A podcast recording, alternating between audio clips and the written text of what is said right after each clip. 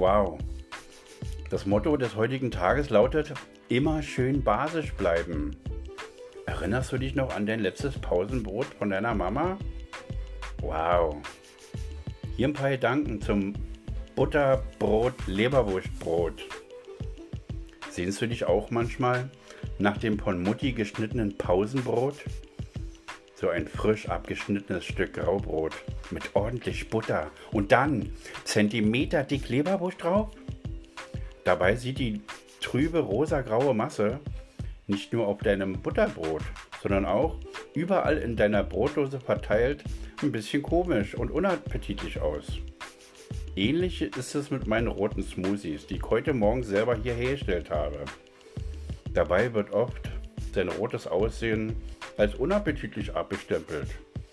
Aber genau wie die dicke Leberwurststulle von Mutti schmeckt auch mein roter Smoothie besser als er aussieht. Und jetzt mal ehrlich, gibt es einen epischeren Moment als deinen eigenen Zahnabdruck im Leberwurst-Butterbrot zu sehen? Weniger episch ist es allerdings, wenn man nach dem letzten Schluck dieses köstlichen roten Getränkes noch ein Stück rote Beete zwischen den Zähnen hat. Aber kein Grund, nicht zu grinsen. Ich wünsche euch heute am 5.11.2020 einen basischen Tag. Bis bald!